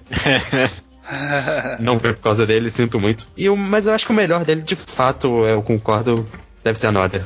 Eu acho que é um, tipo uma história mais elaborada e a arte dele tá tipo muito boa, tá do lado de atmosfera e pacing. É um grande destaque desse mangá. Então, ah, acho que a Another é a melhor obra dele. Legal. Eu também estou bastante surpreso com o tamanho desse podcast. Eu, eu até tô com um pouco de raiva da gente, porque eu falei, porra, finalmente uma semana que eu vou editar menos e não. Vai ter mais ou menos o mesmo tempo de edição. Eu, eu, eu gosto overall da carreira do, do Hiroki Ohara. Eu, eu tinha visto, lido Another, foi a primeira coisa que eu li dele quando saiu. Sem muito me atentar pra artista. E aí, quando começou essa onda da JBC de mesmo artista de Another, eu falei, puta, deve ser uns caça-níquel inacreditável. Sabe? Deve ser tipo, sei lá, não parece ser bom. Quando, quando anunciaram, quando eu vi as capas, as capas não vendem tão bem o mangá. A capa de feridas é horrível. Nossa, é muito ruim mesmo. É. É muito ruim. E aí eu falei assim, putz, isso aí deve ser meio. não deve ser tão bom. E aí depois de muito tempo alguém falou, acho que o Luke foi uma das pessoas, inclusive, que falou: ah, esse mangá não é tão ruim não. Só você pode ouvir, ah, esse Kizu também não é muito ruim não. E aí eu fui atrás e, pô, não é, não é ruim mesmo não. É legal até. É legal até. O Tsumitsuki eu acabei não comprando, mas eu- se eu encontrar por aí em promoção eu pego ele. Eu gostei, gostei de, de ter passado pela carreira do, do Hiroki Ohara. Ele teve aí pontos. O começo da carreira não foi tão legal, né? Esse manga, primeiro mangá que a gente comentou não foi tão legal, mas os outros mangás eu acho que tem alguma coisa de interessante pra extrair deles, todos eles. Embora pra mim o, o, o que eu tenha gostado mais é de, de Another. Eu lembro de ter gostado mais quando eu li. E eu considero Kizu, o Feridas, não por ele, né? Não tanto por ele, mas por tudo eu considero o Kizu uma obra mai- melhor. Então, pra mim, o melhor é, é- é Feridas, é, em termos de qualidade. É uma ideia excelente, uma ideia tão boa que eu tive, inclusive. Ah, E- mas eu gostei mais na época que eu li de Another, tipo, me pegou mais. Mas eu gostei também parabéns, bastante de parabéns, estranho. Kizu é muito bom, viu? Parabéns. Obrigado, gente. Obrigado. É, e é isso. Foi, foi- foi- foi bom passar por essa carreira, Hiroki Ohara. Quero- Vamos ver qual vai quero- ser o. a- É. Agora a gente vai entrar na pior ciclo nosso de, de definir podcasts, que é tentar descobrir qual é a próxima magagrafia. Ai.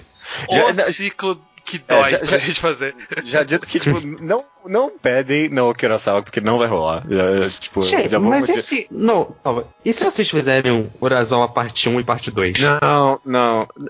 O que, que adianta? Tipo, você- eu, eu vou estar dividindo 200 mangás, em- 200 volumes em dois programas. Não adiantou É. nada, cara. É. Vai ser Melhora 100 e muito a 100, situação. não adianta muito. É. Na Eu verdade, que- o, o que, o que mais me frustra é porque assim. A gente vai ler 40 volumes de Urasawa e a gente vai comentar em 10 minutos, sabe? Não, não vale a pena É, esforço. Porque cada mangá é, a gente esse é um não vai passar ponto. mais do que 10 minutos. Então, tipo, não vale o esforço.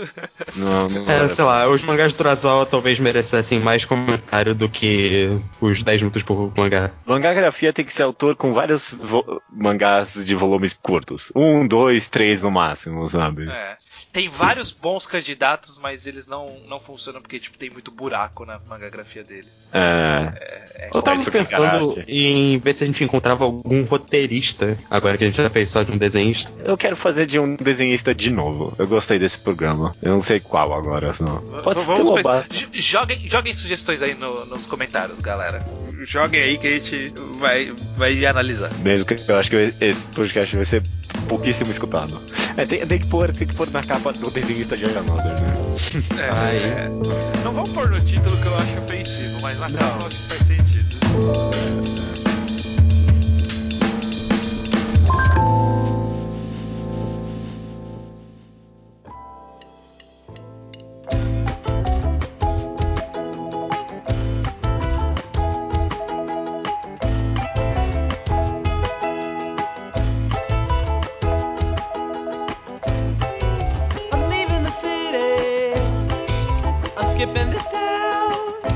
É, bora lá então. Leitura de e-mails estranho. Leitura de e-mails, Judeu Ateu, do episódio 210, intersecção jogos. Correto. Os e-mails que a gente vai ler aqui chegam no contato arroba alquadra.do e também comentários no blog alquadra.do, correto? Correto? Recadinhos Uhum. rápidos, porque a leitura de e-mails vai estar grande, porque sempre que a gente passa muitas semanas sem gravar o mangá ao quadrado, É. as pessoas mandam e-mails aos montes pra gente. Elas sentem falta Mas de, essa de foi, interação. essa foi uma das pausas mais compridas que a gente já teve. Acho que Foi umas três semanas sem leitura de e-mails, eu acho. Verdade, verdade, foi. Enfim, Uhum. re- é, recados rápidos. Primeiro, próximo reenquadrado, pra quem não acompanha o reenquadrado de One Piece, porque não se interessava por One Piece, é, a temporada de One Piece acabou Aham. e o próximo reenquadrado que faremos será de Hunter x Hunter. Correto, correto. Tem uns planos meio malucos pra como vai ser esse reenquadrado, mas isso não importa. Tá dado o recado, vão ser quatro volumes por semana, que nem foi com One Piece. Exato. Então daqui a duas semanas, se eu não me engano, É. tem o primeiro programa, os primeiros quatro capi os primeiros quatro volumes de Hunter x Hunter. Leia pra participar dessa conversa. Eu vou ler pela primeira vez, então vamos ver, vamos ver como vai ser isso, né? É, vamos lá. Eu- esse comecinho eu já tinha lido antes. Eu não sei se cheguei a ler quatro volumes ou Ah, um mas pouco menos. esquecido já. Lembro vagamente. Preciso reler. Outro recadinho, reenquadrado de Gun, olha só, Gun. o- Exato. Também conhecido lá fora como Battle Angel Alita. Exato, na semana seguinte ao reenquadrado, vamos ter o enquadrado de Gun. Vamos pro Slowpoke Report então? Uhum. Começando com Jefferson Silva, 19 anos, Campina Grande, Paraíba, é isso? Iba. Paraíba. Paraíba. Aham. Adquiriu recentemente a coleção completa de Lucifer e o Martelo, né? Ele tá falando aí sobre as compras dele. Ótimo, ótimo. Eu recomendo que todos façam isso. Provando que eh, tá fácil comprar a coleção mesmo. É, tá bem fácil. Tá bem barato, sério. Comprem Lucifer e o Martelo. É, é um bom momento agora. Antes que fique raro, sei lá. É, é, co- corram e depois falem pra gente que vocês compraram pra gente poder falar pras editoras que eles começaram a vender por nossa causa e a gente começa a ganhar alguma coisa em troca disso. Nossa, nunca vai acontecer. o Nicolas, 19 anos, São Paulo, ele leu bastante coisa que a gente recomendou. Sim. Ele fez um comentário sobre todos, mas a gente vai ter que passar rápido aqui, porque, né? Sim. Semana tá comprida. Ele leu Kokonohito, Sengoku Yoko, diferente aí. Sim. Inside Mario, Akunohana, que ele, esse ele não gostou tanto. Que coisa. É, Real Omoide Manon, Helter Skelter, Uzumaki, Solanin e Nijigahara Holograph. Nijigahara Holograph ele é um que começou a surgir bastante ultimamente porque saiu no Brasil. Pra você ver co- como faz diferença até a obra no Brasil. Né? Não, assim como o Helter Skelter também, né? Esses dois Também. aí, eles. O pessoal tem lido bastante justamente porque saiu. Ah, o que? Puta, ótimo. Duas obras que eu nunca imaginei que iam sair aqui no Brasil. Provando que precisa sair muito mais coisa ainda para as pessoas lerem tudo que tem de bom por aí. Mara. O Matheus Santos, 21 anos, design gráfico e ilustrador de São Paulo SP. Ele leu Bokurano e achou a obra incrível e discordou na sua, da nossa opinião que tem uma barriga na história. Não- faz tempo que eu não leio, pode ser que você tenha razão, mas eu duvido, Matheus, desculpa. Não, é, eu lembro que a gente tinha relido bem para aquele reenquadrado e eu tive essa sensação naquela época. Ainda hoje, quando eu lembro, eu lembro que era uma barriga. É, ele só ficou em dúvida de quem é o Koyemshi, que aparece no Ko- final do manche, do final É. do mangá. Era um monstrinho esse, não era? É, é, é, enfim, sem muitos spoilers, Ah, mas então, não é falado quem é, é, fica para as pessoas inferirem quem é. Mas não é ninguém do grupo ali de menininhos, ele é alguém de fora e ficou no ar que, tipo, vai ser alguém de fora. Algumas pessoas têm teorias de quem que ele seria um dos caras lá do exército, mas nada comprovado. Então, então não tem problema se você não ter entendido, porque realmente não explica. O Johnny Herbert Nunes, 30 anos, casado e técnico de segurança no trabalho. Olha só. Casado, pai de Não, não sei se é pai. Não sei se é Ah, pai. é, Falou na verdade, só casado. Ele disse que já escutou todos os episódios disponíveis, isso nem eu fiz. O que? Ô, louco. Acho que eu já Eu escutei todos já. Eu não ouvi o de Korra, por exemplo. De O quê? de Korra. Ah, é verdade, é verdade. Só, só eu e o Johnny Herbert, então. É, pois é. Ele disse que através de nós conheceu The Music of Mary, Emanon, Spirit Circle, Hoshino Samidare, né, que é o Lucifer de Martelo, e finalmente conseguiu passar do primeiro volume de Dororedoro. ok, ok. além de conhecer seu xodó Golden Kamuy. Golden Kamuy é uma situação interessante, porque eu tô, eu tô seguindo alguns perfis ah, americanos que falam de mangás, Uhum. e começou a sair Golden Kamuy nos Estados Unidos, e tipo, a galera tá curtindo pra caralho lá, sabe? E, e mesmo quem tá lendo Scans, vira e mexe o Hicks, por exemplo, amigo nosso, Sim. pessoal conhecido nosso, Fala eles bem. comentam que, tipo, é muito bom e, e eu tô atrasado pra caralho na leitura. Eu, eu me sinto mal por isso, porque parece ser muito bom até hoje, sabe? Tipo, era bom até onde eu li e supõe-se continuar bom. Eu tô numa situação pior ainda, então você não precisa se sentir culpado, porque vira e mexe eu tô naquelas recomendações de uma página, né, tipo, do 4chan, aí vira e mexe aparece uma página, nossa, esse mangá aqui deve ser muito bom. Aí eu abro e várias vezes é o porra do Golden Kamuy, e eu nunca leio, tipo, é- mas parece muito bom mesmo, eu tenho que ler Golden Kamuy. Pois é. O Guilherme, olha aí, seu, seu xará, 18 anos, estudante de marketing em Rio de Janeiro, leu por nossas recomendações Necromancer, Copérnicos no Kokyo, esse poucas pessoas leram, Helter Skelter, Hotel, é, Brad Hurley no Baixa, a live Flip Flap? O que, que é Flip Flap? Eu, eu não sei também. Eu, eu tava na, na dúvida que você ia dizer o que que era. Eu não sei o que que é. Ok, alguma coisa que a gente. Pode ser que a gente não recomendou, porque ele também leu Goth, que eu não lembro da gente ter recomendado. Não é Flip Flappers? Aquele anime que o pessoal tava vendo? Eu não sei esse nome desse anime, não. Flip Flappers, né? É, eu não sei quem que falou bem, mas alguém falava bem pra mim desse anime. Enfim, não era a gente. Não era a gente. A gente também não recomendou Goth, não, né? Não recomendou, não recomendou. Além disso, ele leu Gigantomachia, Green Blood, Spirit Circle, Hoshino Samidare, Hashita no Joy, Vinland Saga, Kokono Hito, Oyasumi Pum Pum, Onari Master Kurosawa, Ping Pong, Planets, Musical Mary, Solanin e Anara Sumanara. Uff, ok, É. ok. Aí no, fi- aí no final foi uma streak de mangá ao quadrado basics, né?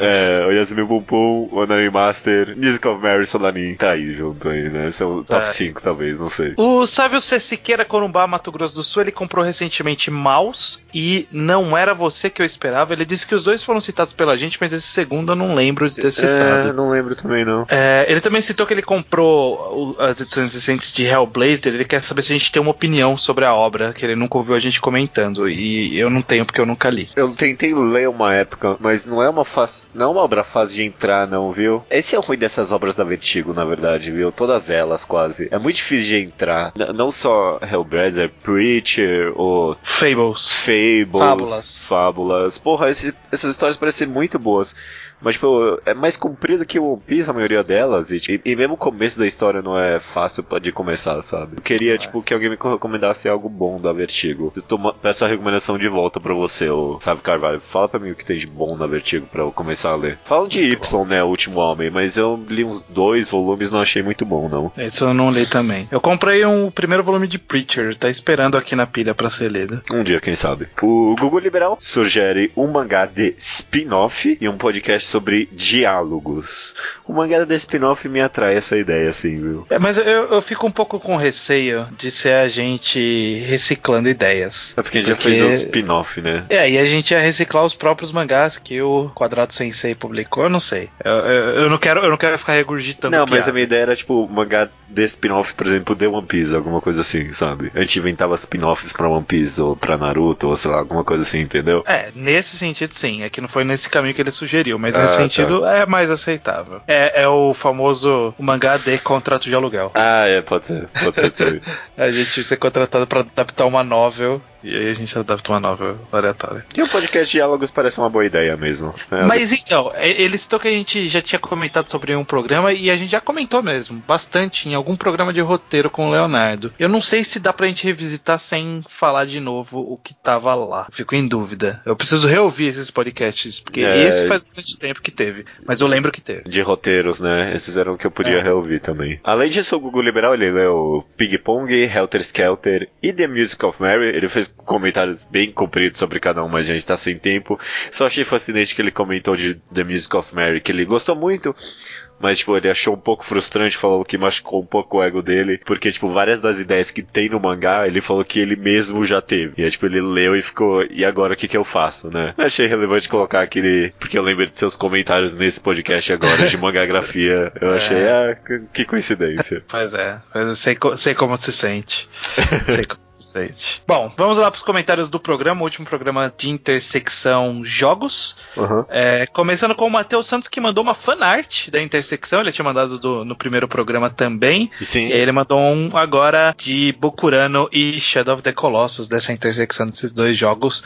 Vai estar o link lá no post. Ficou e boa. o- a imagem no blog, no, na página do Facebook. É, e o monstro de Bo- o robô de Bokurano parece meio que sim, um, tipo, um, um monstro de pedra gigante, só que tipo um É. pouquinho mais liso de Shadow of the Colossus, É. mas tem tudo a ver sim. Faltou uns pelinhos ali pra poder segurar, né? Pra poder escalar. O Neitakun, ele fez um comentário bem comprido também, mas eu peguei aqui só algumas recomendações, algumas ideias que ele jogou. É, pra Hoshino Seminari ele falou que seria melhor o Persona 3, é, tipo, que- acho que ele jogou Persona 4 pra Trend Center Boys, né? Ele falou que ele achou Isso. que não tinha muito a ver, ele falou que talvez era Persona 3 pra Hoshino Seminari. Esse eu não joguei. Blame, ele achou que uma boa recomendação seria Metroid Prime ou Dead Space. Dead Space era a recomendação, viu? Pra Blame. Ah, é? Era assim. O primeiro, principalmente, que tem uma vibe mais terror do que ação.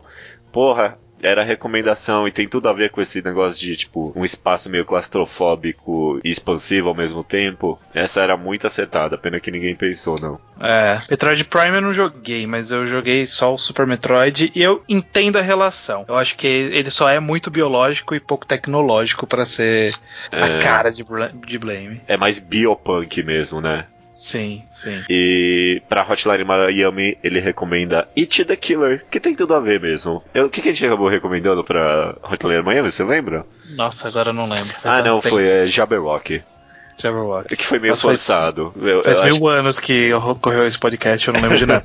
It the Killer tem mais a ver mesmo. É mais uma acertada aí do Nintakun. Acho que tem tudo a ver It the Killer e Hotline Miami. O Grandes Estrelinhas Superman, ele quer uma recomendação para Disgaea, um jogo de strategy RPG, extremamente customizável, sem grandes tramas, mas com ótimos e numerosos personagens. Ele, quer, ele quer dump de personagem? É. Sei lá, vai em Torico. não, mas são bons personagens complexos, diz ele. Você não tá afim de fazer o podcast agora? A gente pode. É, é um trabalhinho aí, não é tipo, não, não é um serviço isso aqui. Já foi É. feito podcast. Você, tem que mandar a sugestão pra gente. O... grande seria Superman. É, é, eu não, não consigo pensar em nada. O, o Akaboshi, ele tinha a intenção de ser, até porque ele também é inspirado no Suicoden, e aí tem o jogo Suicoden, e que talvez seja similar com o Disgel, nunca joguei Suicoden, mas tem essa mesma vibe de personagem pra caralho. É que esse desguerra eu não sei nem qual é a cara dele. Nossa, nem ideia também. É. A gente citou nesse podcast, inclusive, Disguerra, que é de uma produtora que o cara trabalhou lá, Hiroki Ohara. Sim, sim. Mas, né. Eu sei como fechando. Muito bonito. Tudo fecha mesmo. O Halsey acha que Billy Bat muito provavelmente não tem a mesma vibe de Assassin's Creed. Eu acho que eu concordo, eu achei meio forçado essa recomendação.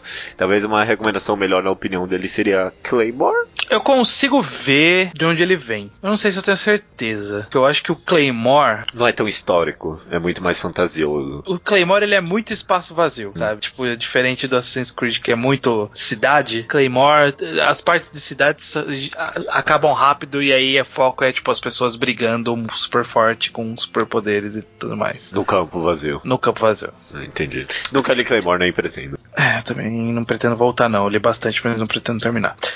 O Camusenel, finalizando aqui a leitura de e-mails, ele diz, ele pergunta que tipo de mangá recomendaria pra alguém que gosta de estratégia, como Civilization.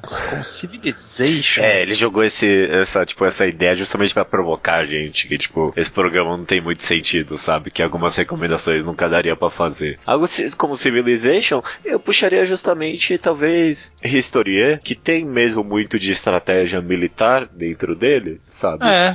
Alguém diria Kingdom também. Eu, eu li um Kingdom. pouco, eu, consigo ver relação também. Aquele. Eu, eu, eu recomendaria também aquele mangá da, da autora de Full Metal. Como que chama? Ai, Ar Arslan, alguma coisa assim. Arslan, Arslan Senki. Ele é bem. Tipo, tem estratégia, tem diplomacia, não tem gestão de recursos, né? Isso aí isso tem mesmo. Mas é, eu, eu acho que tem caminhos pra isso, sim. Se a gente Tem. pensasse mais, se eu, se eu pensasse um pouco mais, ainda conseguia. Eu tenho na minha cabeça, eu não sei quais, mas eu tenho mangás que tem a ver com, tipo, estratégia militar mesmo, esse tipo de coisa. Vinland Saga um pouquinho, talvez, não tanto. É, não tanto, Não mas tem tanto. um pouquinho. Não, dá pra arranjar sim, dá pra arranjar sim. Não, não é uma tarefa impossível, não. Maravilha. Terminamos aqui então a leitura de e-mails, né? Tem alguma coisa que você quer Ah. recomendar? Não recomendo, não. É, sei lá, alguma E coisa eu já que você falei- leu? Eu já, fal, já falamos, acho que não teve programa desde que estreou Homem-Aranha. Não, Você assistiu? não. Não se empolgou? Né. Eu tô, É, eu vou tô eu honestamente. gostei. Tipo, eu tô honestamente enjoado de filme de super-herói. Tipo, eu não vejo um faz muito tempo. Ah, eu assisto tanto quanto qualquer outro, eu vejo como demérito. Eu gostei, mas eu gostei desse Homem-Aranha. Eu achei que pegaram bem a essência e finalmente tem um vilão que presta na Marvel. Um vilão que você fala, olha só, é um personagem realmente construído, olha só. Ah, ok. Por incrível que pareça. Quando. É que sei lá, acho que não era filme pra eu ver no cinema, não. Quando saiu o Piratão eu vejo.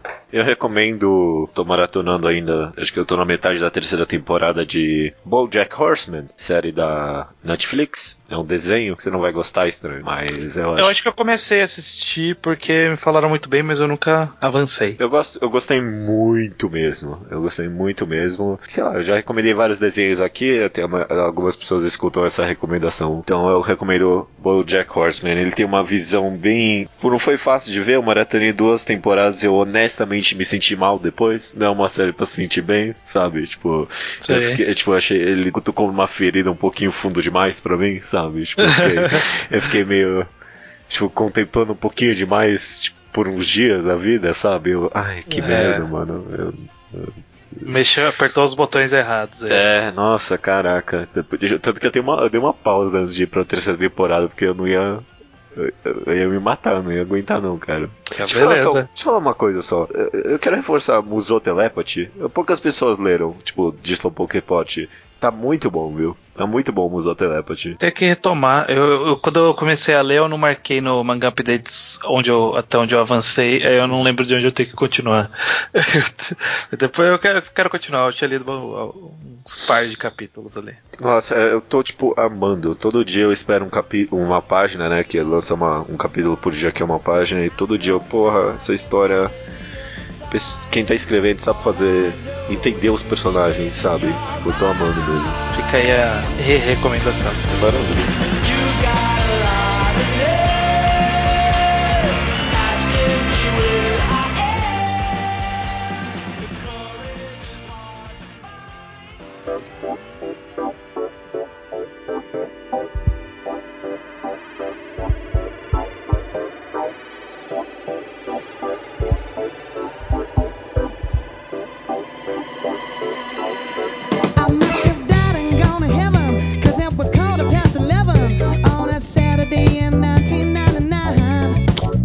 Recomendação da semana é minha. É sua sim, estranho. Boa sorte. Eu estou praticamente roubando uma recomendação que se um dia a gente pedisse pro Luke fazer, ele faria, ou ele teria receio de fazer. É, mas ele é uma pessoa que assistiu bastante pra eu ler, e eu peguei esse final de semana e eu comecei a ler. Não li tudo que saiu até agora, mas eu li bastante, li metade do que saiu. É um mangá chamado Kanata no Astra.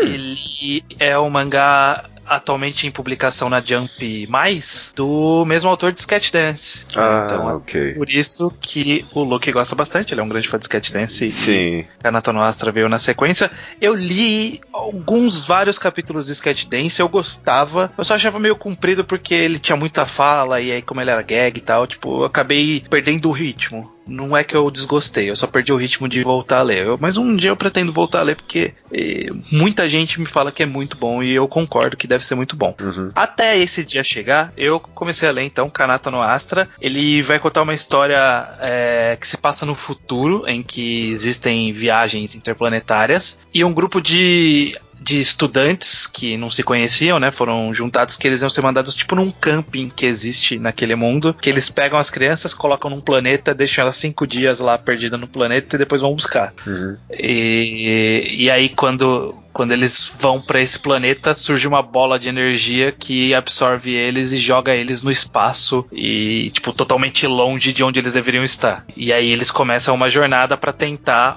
voltar. Como é uma viagem muito longa, eles têm que fazer todo um planejamento e, e aí tem que aprender a interagir, tem que buscar recursos, etc. Então o mangá basicamente é isso, são crianças tentando voltar para crianças não, né? Adolescentes, 17 anos ali, tentando voltar para casa. Os pontos fortes desse mangá para mim até aqui é que esse cara ele criou esse núcleo de oito personagens, todos eles têm uma personalidade e tipo fica claro muito rápido e com o tempo essas personalidades só vão desabrochando mais e mais com as interações entre os personagens. Toda e surge uma riqueza de comunicação entre todo mundo ali você entendendo como aquelas pessoas qu- quais tipos de personalidade entrariam em conflito quais tipos de personalidade se dariam bem. Tem os excluídos ainda tem um tem uns dois personagens ali que tipo não interagiu tanto até onde eu li mas eu tenho certeza que faz parte de uma construção. Eu tô ele, ele tá dando essa dica que é parte de uma construção pra Ai, explorar depois. E aí ele, tem essas. Tipo, tem três, quatro meninas, cinco meninos. E até agora não rolou muita objetificação. Tipo, as meninas só são voluptuosas de corpo. Mas, tipo, não ficou mostrando, sei lá, pente shot, nada. As personagens femininas são tratadas como iguais. Então, tipo, cara, isso é. Infelizmente te- tem que dizer quando acontece, porque é bem rápido. sim, sim. Mas, tipo, o protagonista ele é o Kanata, que ele é o cara que ele é meio líderzinho, mas tem a, a gente acompanha mais pela visão da Ares, que é uma das meninas. E, tipo, ela é uma personagem completa também, e, e- tipo, tem uma personalidade super divertida. Cara, é, é uma boa história, tem conflito, não é só, tipo, vamos sobreviver, tem uma, uma parte de conspiração, tipo, o que, que aconteceu, como a gente veio parar aqui. É, eles foram parar do lado de uma nave e eles pegaram essa nave pra viajar. E aí, tipo, coincidência ter justo uma nave aqui onde a gente apareceu, sabe? E, Uhum. enfim, é- tá bem interessante até onde eu tô lendo, eu tô gostando bastante. Eu tô até. É um pouco de vacilo dizer isso, porque as pessoas trabalham nessa revista digital e se esforçam de verdade, mas eu acho que essa série é boa demais pra essa revista digital. ela, mere- ela merecia estar tá, tá num holofote maior aí, na minha opinião. Caraca, mano, você recomendou bem, viu? Tô muito empolgado pra ler esse mangá agora. Porra, eu amo esse negócio de, tipo. A gente sempre comenta, né? De, tipo, micro interação, sabe? Tipo, Nossa. sobre cada interação tem que ser única. E pelo jeito que você descreveu esse mangá, tem isso de forma forte. Porra, até é muito bom. Os caras, to- todo mundo tem personalidade. Então, tipo, sei lá, tem o cara que é o que é o loirinho bonitinho, mas ele é o viciado em biologia e animais e plantas. Só que, tipo, ele é meio creepy ao mesmo tempo. Então, tipo, quando aparecem os animais, ele faz uma cara meio creepy e todo mundo comenta: caralho, como você é creepy, sai daqui.